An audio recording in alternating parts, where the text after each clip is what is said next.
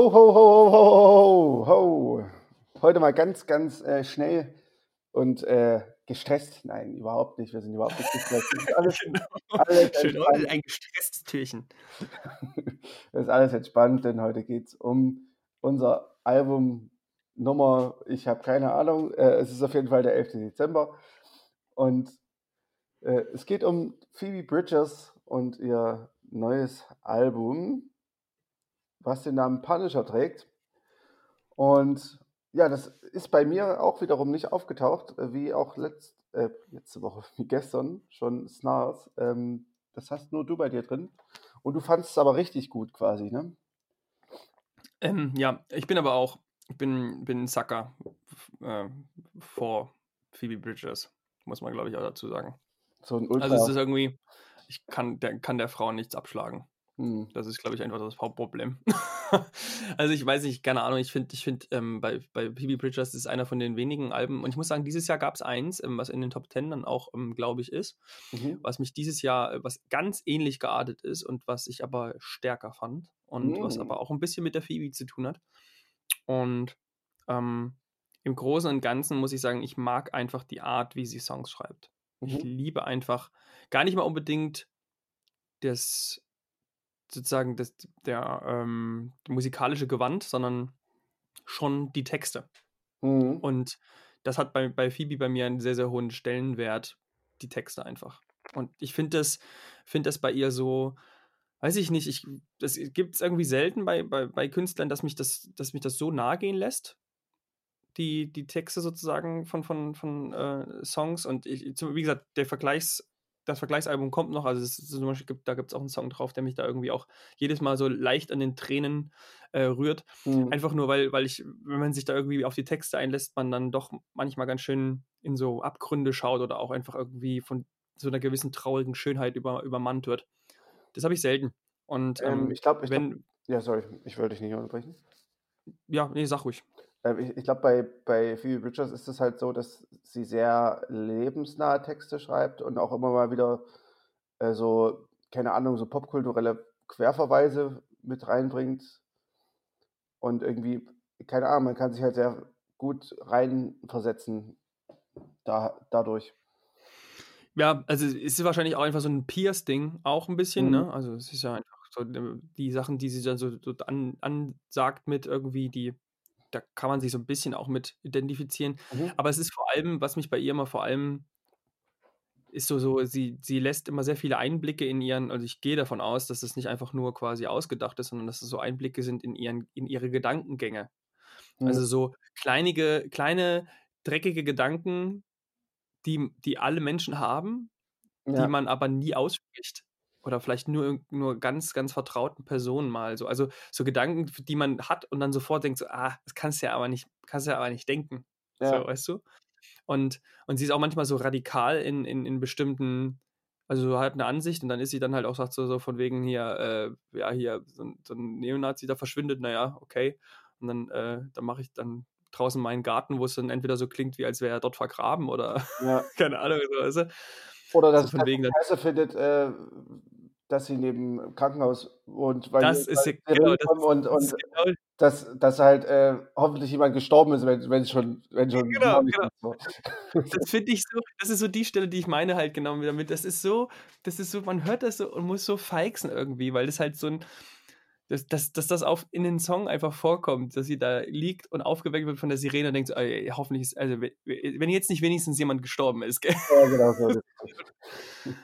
Ich finde das, ich finde das irgendwie, das, das packt mich. Und Mhm. deswegen ähm, glaube ich, ist das wirklich auch so, dass ich ähm, auch dem Album nichts so richtig, also dem viel abgewinnen kann. Und ähm, musikalisch finde ich es trotzdem auch sehr gelungen. Also es gibt zwar, ich wü- wüsste jetzt nicht genau, ich glaube, ich würde das Debütalbum stärker sehen, ähm, Ja, kann ich jetzt aber auch noch irgendwie schwer beurteilen. Ich, die, so, es gibt so mittendrin so ein paar Songs, die alle nicht so, find, die finde ich nicht so spannend. Also mhm. so Chinese Satellite, Besavia Complex finde ich so ein bisschen, ein bisschen durchschnittlich so, so von, von der Musik drumherum. Mhm.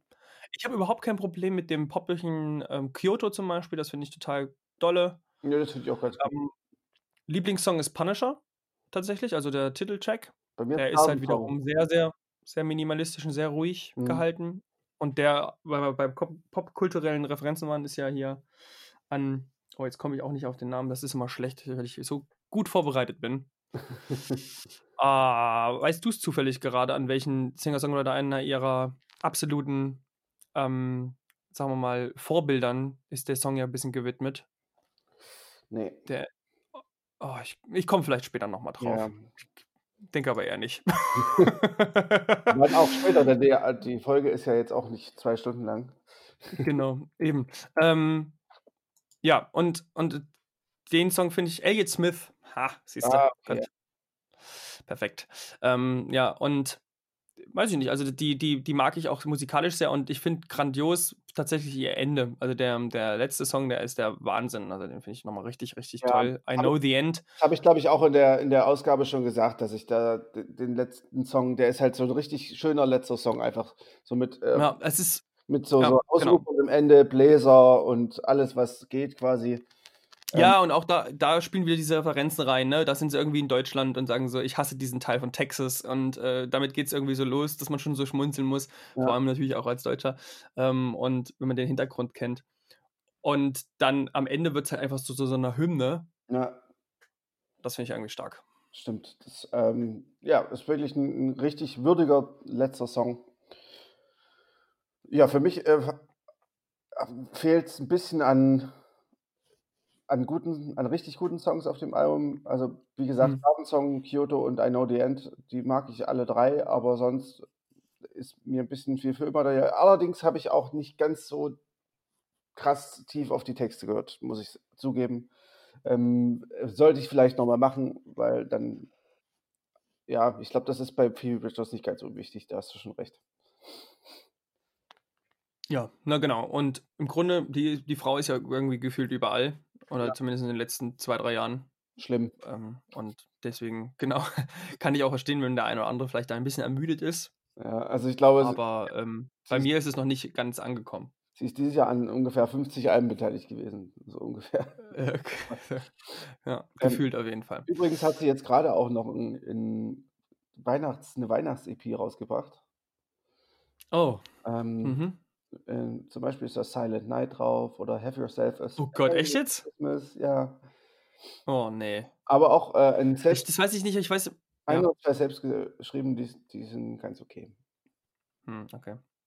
Ich bin irgendwie kein so richtiger Fan davon, wenn man, weiß ich nicht, dieses, dieses Weihnachtslied, dann, Ach, ich- dann, also dann ich, irgendwie die alten Weihnachtslieder, weißt du? So, ich muss halt sagen, ich bin ein Rie- ein Riesenfan von Sophie Stevens äh, ich weiß. Von daher. Ich glaube, das hast du auch nie einmal schon erwähnt, aber ich, also ich bin mir sicher, dass wir es im Podcast schon bestimmt ein paar Mal hatten. Ja, mag sein. Ich werde auch nicht müde, es zu erwähnen.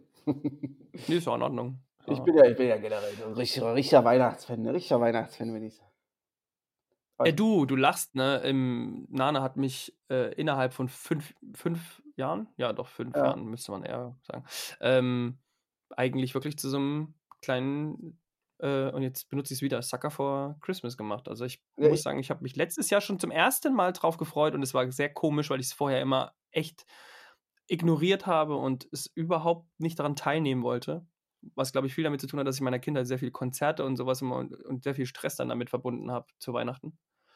Und äh, seit letztem Jahr bin ich so richtig ekelhaft weihnachtlich freudig. Das heißt, ich gehe mal in die Schule und dann, dann äh, müssen meine Kinder drunter leiden, weil ich immer irgendwelche Weihnachtssongs anmache, während wir Unterricht haben. Aber ich, äh, ich, wie gesagt, bei mir war es auch nicht ganz unernst gemeint. Ich, also wenn du bei uns in die Küche kommst, das, da würden manche von dem puren Grauen sprechen. Bei uns sind es halt sehr viele kleine Lichterchen und Pyramiden und naja, der ganze Kram. Ach, stimmt, ja, ja, man darf ja nicht vergessen, dass du deinen äh, Erzgebirge-Background Ich noch komme aus dem Erzgebirge. Das, also gerade, äh, zumindest da kann ich es nicht verbergen, zu, äh, zu dieser Zeit.